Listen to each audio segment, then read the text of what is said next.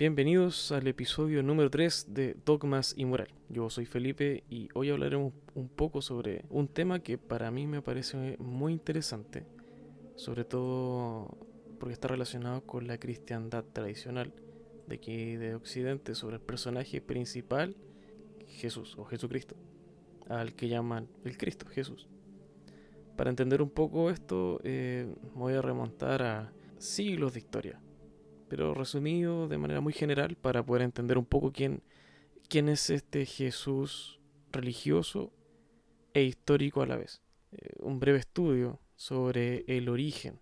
A lo largo del tiempo de toda la humanidad ha existido desde tiempos memorables esta antigua cultura que además es reconocida por la UNESCO como patrimonio de la humanidad. Sí, el judaísmo. Y con ello también la cultura hebrea. La religión monoteísta, esta de Oriente Medio, eh, remonta sus orígenes mucho más allá que Abraham y Moisés. La creencia de un único Dios todopoderoso y la devoción de su imagen y obediencia a sus mandamientos ha sido sin duda una de las tradiciones que ha abarcado a gran parte del mundo creyente y aún el profano no creyente. ¿Por qué el profano no creyente? Porque el mundo entero ocupa por norma casi general un calendario post nacimiento de Cristo. O era de nuestra era, algo así como que le llaman. Este Dios todopoderoso, al que llaman Elohim o Elohim, que en su forma mayéstica en español es dioses, y que según su contexto espiritual o físico, también aparece en los antiguos textos hebreos como Elohim o Elokei, haciendo alusión a la misma deidad. Y este, esta deidad es quien va a enviar a un Mesías, o un Mashiach, o Mashiach en hebreo.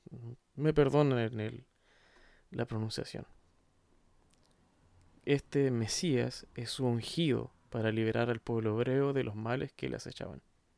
Esta creencia, rica de rituales y tradiciones orales como escritas, con la llegada del llamado Jesús de Nazaret, al que muchos durante su ministerio con más amplitud posterior de su muerte le consideraban el Masías. Fue importada toda esta historia a otras civilizaciones, incluso transformándolo así como un dios. Pero al traspasar todas estas, eh, todas estas creencias y rituales y tradiciones a Occidente, se comenzó a occidentalizar a este dios semita.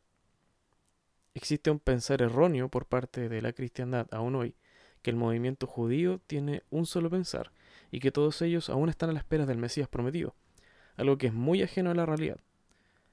Em, me, di el trabajo de, de resumir en breve, resumir bien pequeño, de manera muy general, la gama de los movimientos judío-cristianos desde la aceptación o rechazo de Jesús como figura mesiánica.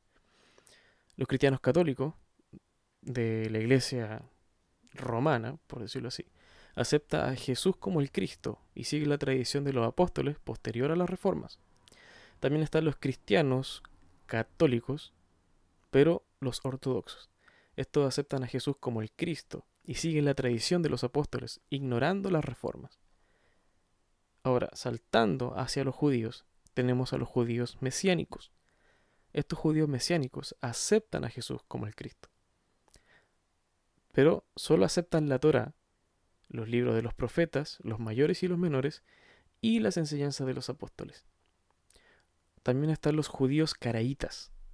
Estos judíos caraítas no aceptan a Jesús como el Cristo, pero sí como un personaje histórico. Solo aceptan la Torá y rechazan cualquier enseñanza talmúdica anexa a la Torá misma y aún siguen esperando el Mesías.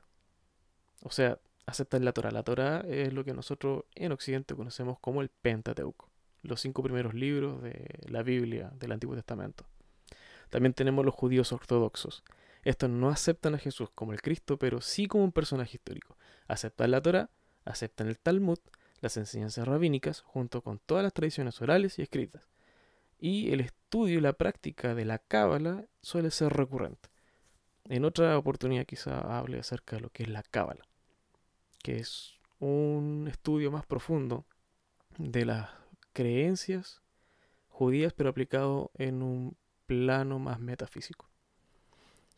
Ahora, mencioné acerca de el Jesús histórico, de los cuales los judíos caraítas creían, o que no creen, sino que lo reconocen como alguien que sí existió.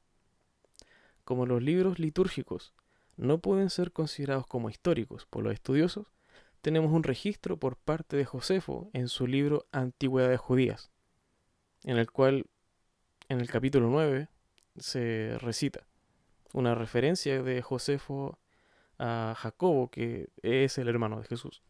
Dice, informado el César de la muerte de Festo, envió a Albino como procurador de Judea. El rey privó del pontificado a José y lo concedió a Ananías, hijo de Ananías.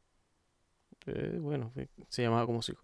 Según se dice, el anciano Ananías, o él de Ananías, fue un hombre de muchísima suerte, tuvo cinco hijos, y dio la casualidad de que los cinco obtuvieron el sumo sacerdocio de Dios, siendo el primero que por mucho tiempo disfrutó de esta dignidad. Tal caso no se dio anteriormente por ningún otro sumo sacerdote. El joven Ananías, que, como dijimos, recibió el sumo sacerdocio, era hombre de carácter severo y notable valor. Pertenecía a la secta de los saduceos, que, comparados con los demás judíos, son inflexibles en sus puntos de vista, como antes indicamos. Siendo Ananías de este carácter, aprovechándose de la oportunidad, pues Festo había fallecido y Albino todavía estaba en camino, reunió a todo el Sanedrín. Llamó a juicio al hermano de Jesús, quien era llamado Cristo, cuyo nombre era Jacobo, y con él hizo comparecer a varios otros. Los acusó de ser infractores a la ley y los condenó a ser apedreados. Pero los habitantes de la ciudad más moderados y afectos a la ley se indignaron. A escondidas enviaron mensajeros al rey pidiéndole que por carta exhorta a Ananías a que en adelante no hiciera tales cosas, pues lo realizado no estaba bien. Algunos de ellos fueron a encontrar al vino que venía de Alejandría, le pidieron que no permitiera que Ananías, sin con su consentimiento, convocara al Sanedrín. Albino, convencido, envió una carta a Ananías en la cual, lleno de indignación, le anunciaba que tomaría venganza con él. Luego el rey Agripa, habiéndose quitado el sumo sacerdocio que ejerció durante tres meses, nombró a Jesús, hijo de Damneo, sumo sacerdote.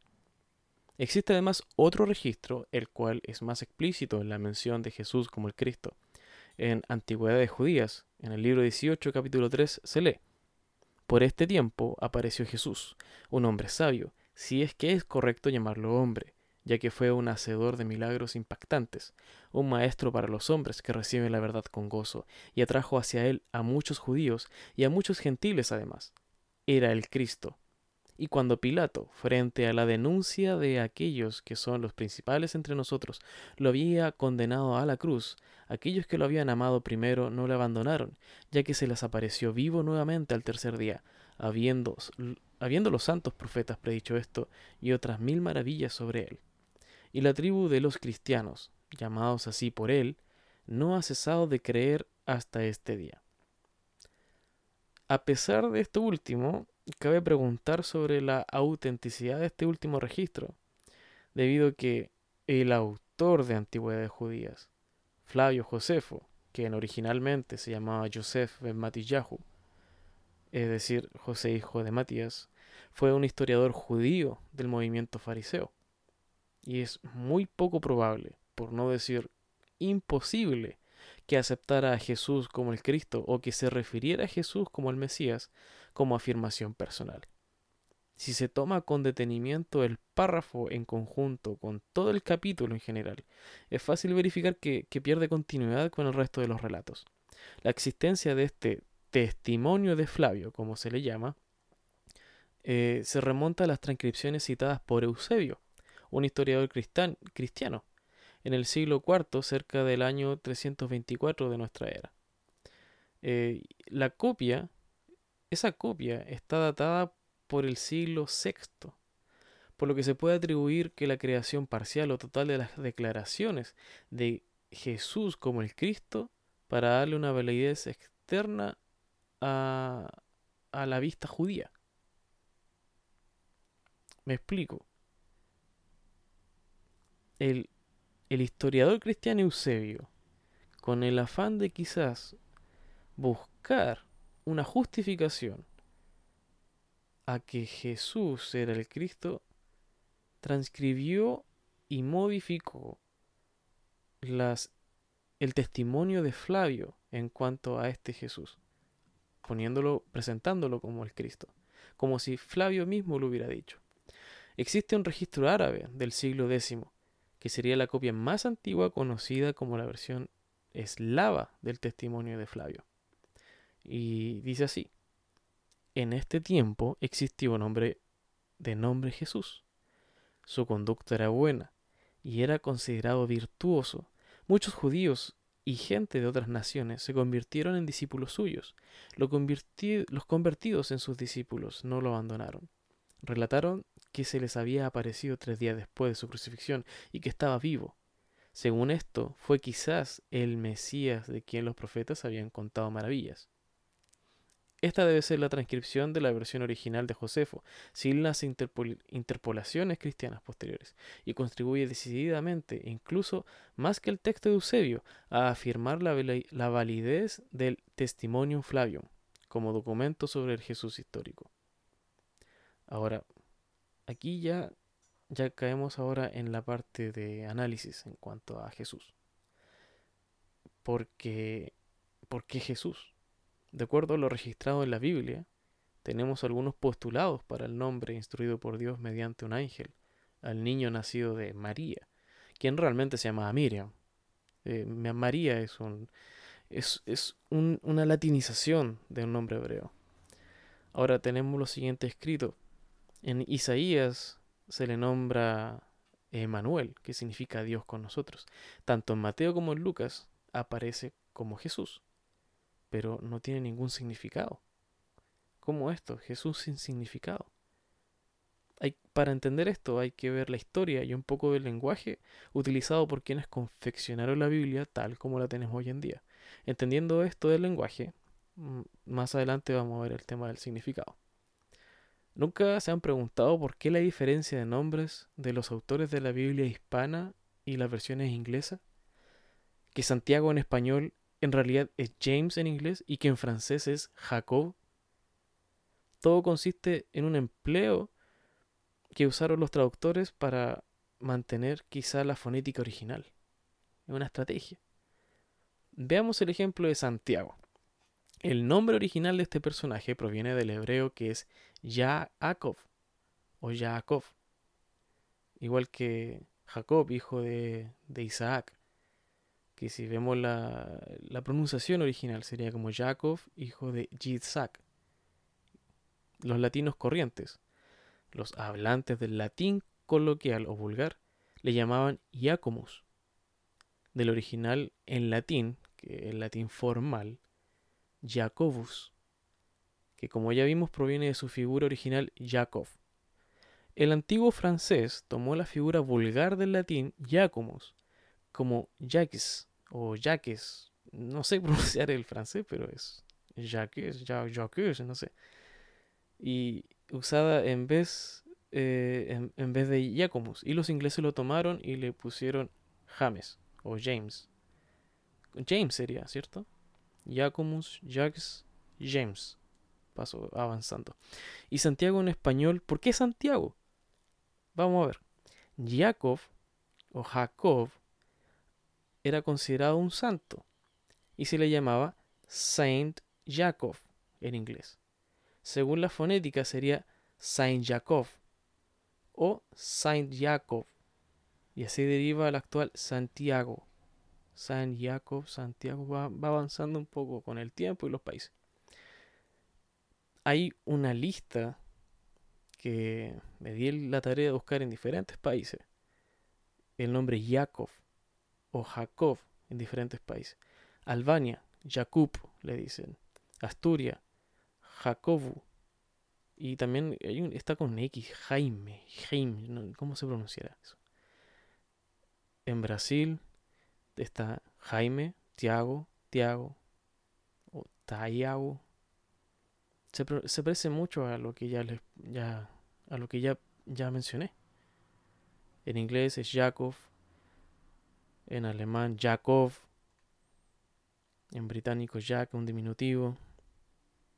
Y así.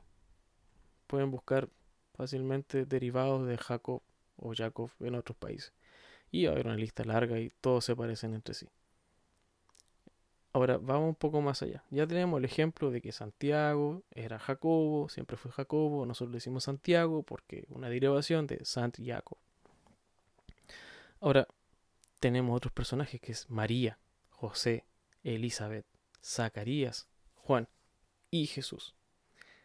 Estos nombres se rumorea por ahí que, que eran judíos, ¿cierto? Semitas, originarios del Oriente Medio Así que, ¿para qué llamarles con su homólogo occidental o latino? Eso, esta práctica se sigue llevando hoy en día. ¿Quién, ha, quién no ha escuchado de la, de la reina Elizabeth II? Reina Elizabeth. En el mundo hispano, por lo menos en Latinoamérica, es más conocido como la reina Isabel del Reino Unido. Lo perturbador es que Isabela es su homólogo, homólogo en inglés. ¿Se entiende? ¿Por qué se llama reina Elizabeth? Y aquí nosotros le llamamos Isabel. Bueno, vamos a verlo un poco más adelante, ya que Elizabeth es el nombre de uno de los personajes que vamos a analizar. A quien conocemos como María, la Madre de Jesús, realmente se llamó Miriam o Mirjam, como la hermana de Moisés. Miriam en español o Mairam o Mariam en arameo. El significado del nombre es confuso, pero en hebreo al menos es excelsa o como lo mencionó el ángel en su salutación, la muy favorecida. José, de quien se creía padre de Jesús, realmente se llamó Joseph. como en inglés? Joseph. Joseph ben Eli. Su significado en hebreo es literal a añadir. En hebreo, según los registros de la Torah. Eso está en Génesis. Y lo cito. Entonces se acordó Dios de Raquel. Dios la oyó y abrió su, seno, y ella concibió y dio a luz un hijo, y dijo, Ha quitado Dios mi afrenta, y le llamó José, o Joseph, como diciendo, Añádame Jehová otro hijo. Elizabeth, como ya lo mencioné, Elizabeth es la prima lejana de Miriam, y se llamaba Elisheva. Significaba algo como la amparada de Dios, muy similar a Isabela en inglés. Zacarías fue Sejaría, que significa Jehová ha recordado. Ahora, el término Jehová lo vamos a analizar también en unos minutos más. El conocido Juan el Bautista nunca tuvo como seudónimo o apellido Bautista, más bien se llamaba Johanan, que quiere decir el que es fiel a Dios. Si hubiera que darle un apellido sería Johanan ben Sejaría o Johanan, hijo de Sejaría. Como hemos visto, según la tradición judía, cada nombre tiene un significado, y esto se debe a la antigua tradición de llamar al bebé el día de su circuncisión, o sea, el octavo día, después de ocho días con el bebé. O sea, tenemos los ocho días y por lo menos ya hay una idea de qué promete el niño. Entonces Jesús, ¿qué significa? La verdad es que no tiene significado alguno en ningún idioma. La cuestión es que con el nombre es igual que con los ejemplos anteriores. Los nombres son dados por una razón, por tener un significado. Esto ocurre gracias al idioma hebreo o las lenguas semitas. Comencemos con el conocido relato aceptado de manera general por los padres progenitores de la humanidad. Se les conoce hoy como Adán y Eva. De Lilith vamos a hablar en otro momento. Antes de todo, Adán realmente es Adam. Sí, Adam, como en inglés. Adam en hebreo es literalmente hombre, y así consta la liturgia hebrea y judía, por ser el primer hombre sobre la tierra, el cual es semejante a Dios. Eva, en cambio, no tenemos un registro correcto para entender por qué se la llamó Eva. Hay un pasaje en el Génesis donde Adán llama a su mujer Eva, por ser la madre de todos los vivientes. En español no tiene mucho sentido, y en hebreo menos, debido a que Eva no era el nombre por el cual se le conocía a esta mujer. Adán o Adam llamó a su mujer Java, porque ella era la madre de todos los Jai, los seres vivientes en hebreo. Se llamaba Java porque era la madre de todos los Jai. ¿Tiene sentido un poco? En español debería llamarse Vivi, porque es la madre de todos los vivientes. Así tiene más sentido el juego de palabras usado por el judaísmo y no lo veríamos como un simple nombre para reconocer a alguien. Jesús de Nazaret, el Cristo, como le conocían, recibe su nombre por instrucción divina, eso según lo que pronunció el ángel a Miriam según Mateo, en el Nuevo Testamento. Que a todo esto Mateo se llama Matillahu, o Matías, muy parecido a eso. Diciendo, y darás a luz un hijo y llamarás su nombre Jesús, porque él salvará a su pueblo de sus pecados. Ahora veamos de nuevo, Jesús, porque él salvará. ¿Qué tiene que ver eso? Vamos, recordemos un poco por ejemplo, de Java o Eva, como se le conoce de manera popular. Muchos han optado por una fusión de lo que sería su nombre y el título dado por los griegos, Jesucristo, aunque la verdad es muy alejada de la realidad. En el año 1611 de nuestra era, aparece en los libros y el mundo por primera vez la letra J Ahora, ¿cómo es posible entonces que antes de la era común existiera siquiera el nombre Jesús, el cual ni tiene sentido en hebreo, en arameo o ningún otro idioma, ni siquiera en griego, de donde nace esta forma? Antes del 1600, los registros en latín y griego lo registraban como Jesús, con I-E-S-U-S. En griego no tiene los fonemas o los símbolos para el sonido que nosotros conocemos como SH o Y, la Sh y la J.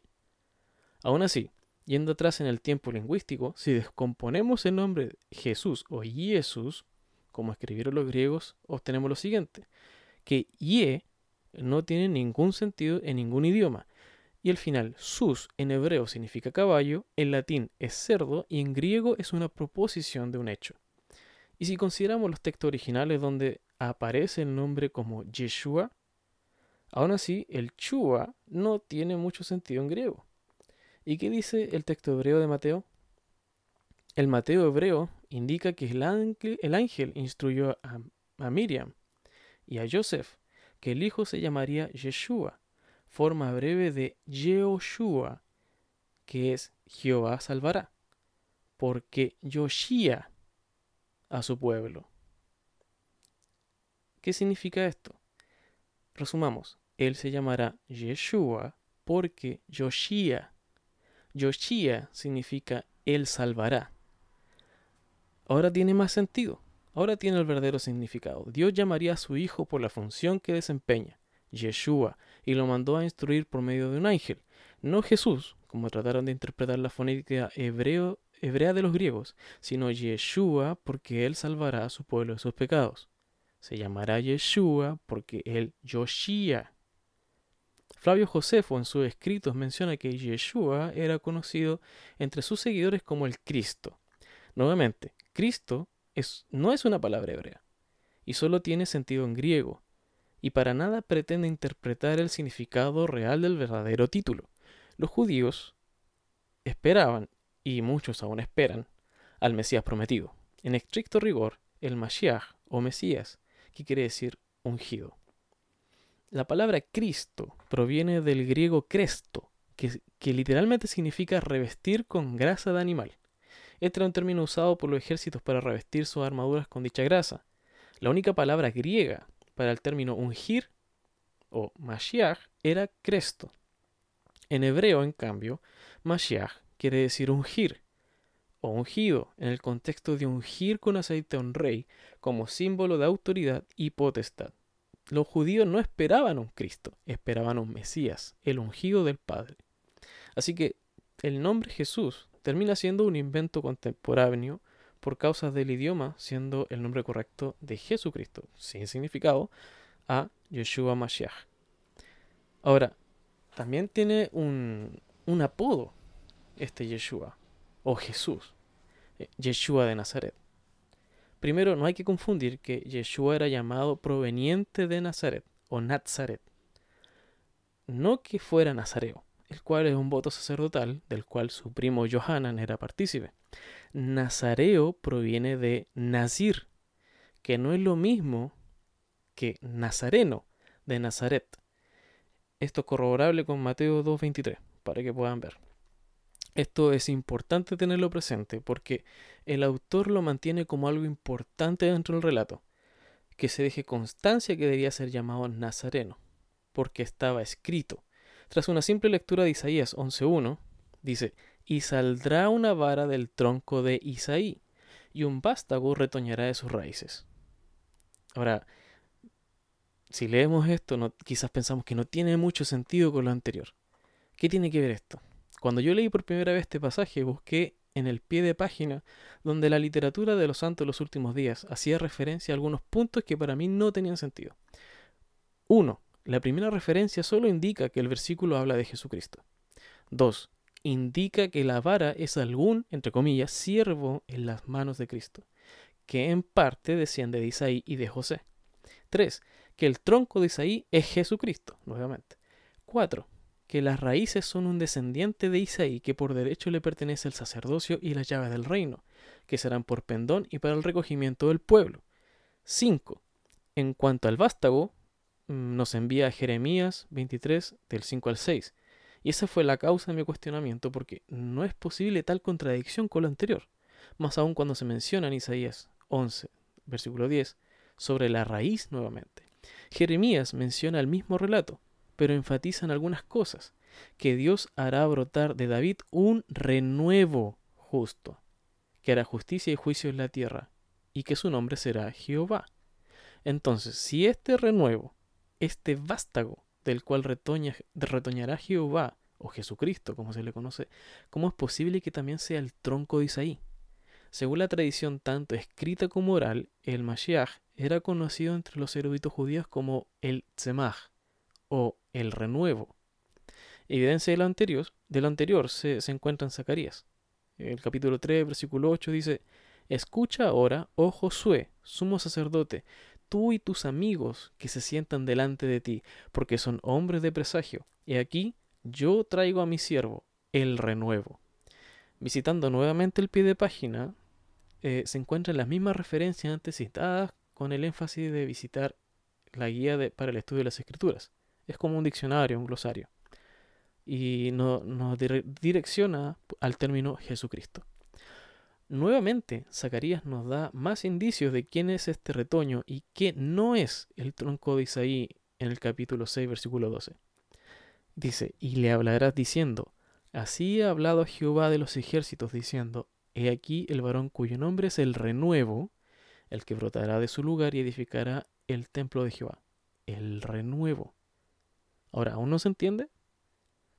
Vamos un poco al arte literario de los judíos para entender un poco esto.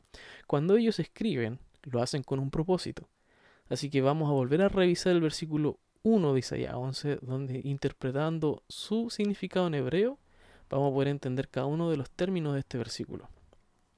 Volvamos, dice, y saldrá una vara, y, en, vara en, en hebreo es joter, del tronco de Isaí, y un vástago, un renuevo, esto, un vástago es el renuevo, o en hebreo, un netzer, acordémonos de eso, de esto, un vástago que es un renuevo, o también en hebreo un netzer, retoña, retoñará de sus raíces.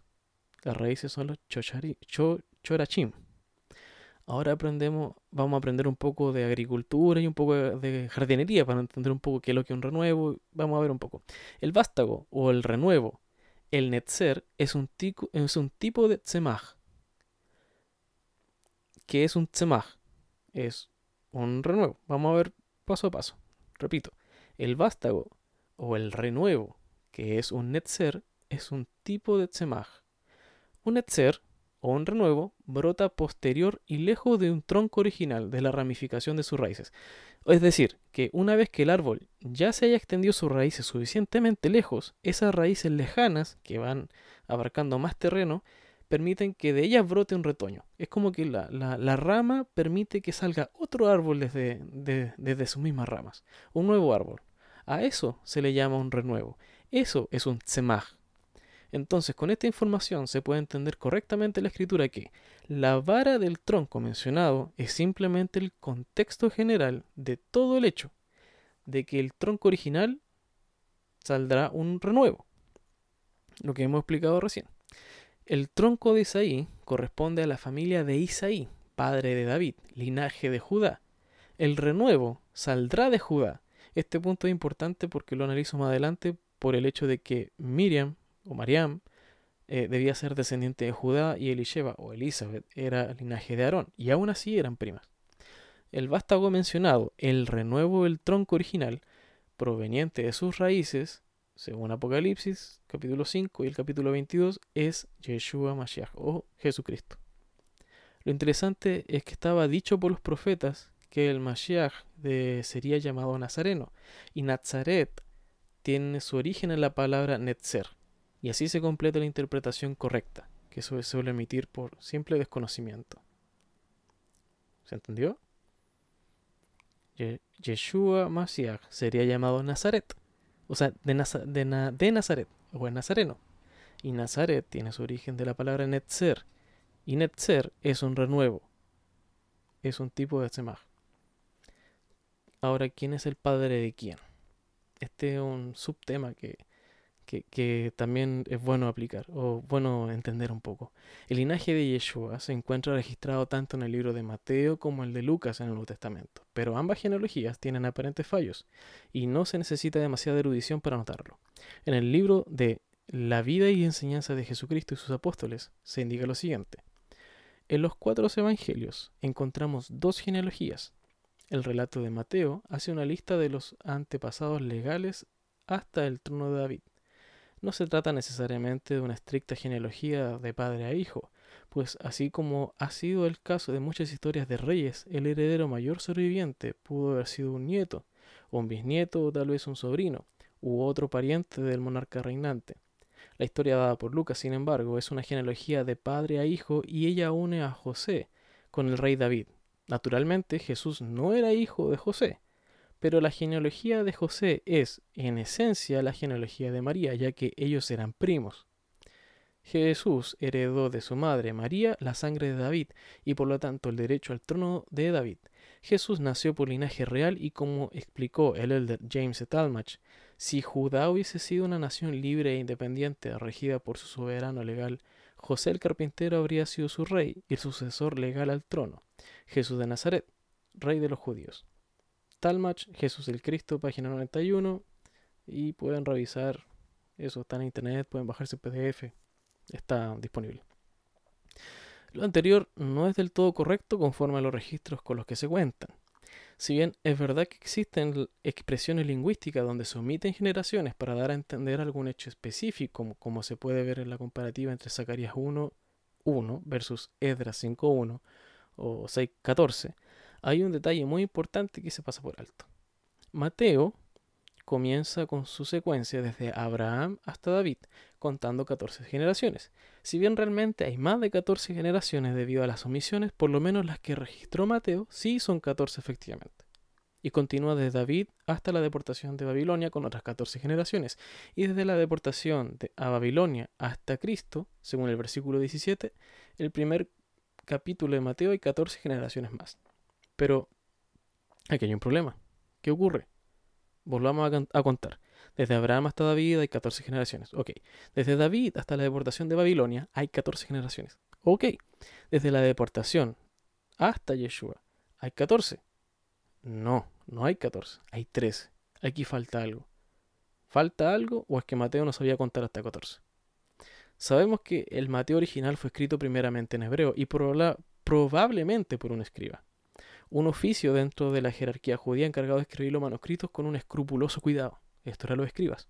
Si falta algo, esto de seguro se debió a transcripciones malintencionadas de, de traductores futuros. Aquí uno de los mecanismos que utilizó Mateo al momento de registrar estos datos, indicando las cantidades de generaciones para evitar manipulaciones y que el texto fuese copiado correctamente. Pero, ¿qué nos dice el segundo respaldo? La genealogía entregada por Lucas.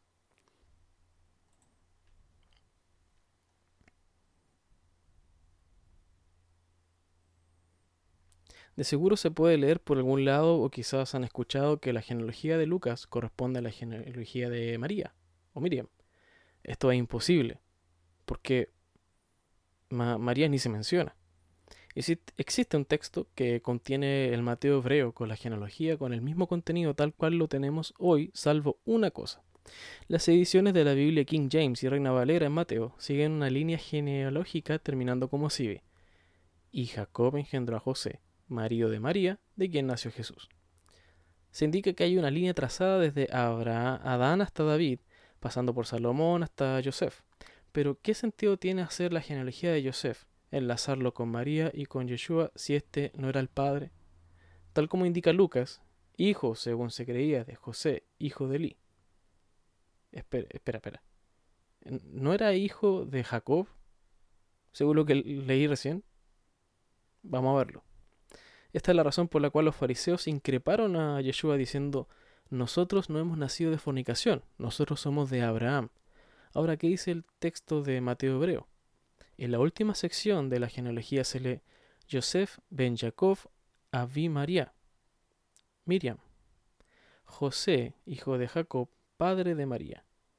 Mateo no da la genealogía de sucesión legal, por parte de Joseph al trono lo que hace es dar una genealogía de Miriam, descendiente de David, hasta Yeshua. Tal como en nuestros días, el nombre José es muy recurrente y es muy alta la probabilidad de que el padre de Miriam haya tenido el mismo nombre que el de su esposo José o Joseph. Tenemos que Mateo hace la, hace la cronología David, o sea, el rey David, Salomón, Jacob, José, eh, María, hijo de José, según el Mateo Hebreo, y Yeshua, hijo de José. En Lucas tenemos a Natán, Elí, José, hijo de Elí. Aquí está la explicación completa. Gracias al Mateo Hebreo sabemos de que Yeshua, hijo de José, que era hijo también de María, pero María era hija de un José, hija de Jacob, por la línea de Salomón. José era el hijo de Natán y por eso eran primos, junto con Elizabeth. Conclusión. Tenemos que aceptar que la religión y todas sus tradiciones, tal como las tenemos hoy en día, han evolucionado a través del tiempo, adaptándose a la cultura, a la época y a, todo lo que conlleva, lo que genera nuevas tradiciones y también eliminan otras, a modificar el significado de las cosas que tuvieron en un principio y que eran críticas y eran importantes pero la religión como la tenemos ahora es debido a todo un proceso histórico y cultural. Y la invitación que yo puedo hacer a todos es que puedan seguir investigando, aprender un poco más de la historia de todo, siempre buscar el porqué, el porqué y el porqué. La búsqueda de la verdad y la búsqueda del conocimiento es algo que no se debe detener en ningún minuto. Eso ha sido todo por este episodio. Yo soy Felipe y este es el podcast Dogmas y Moral.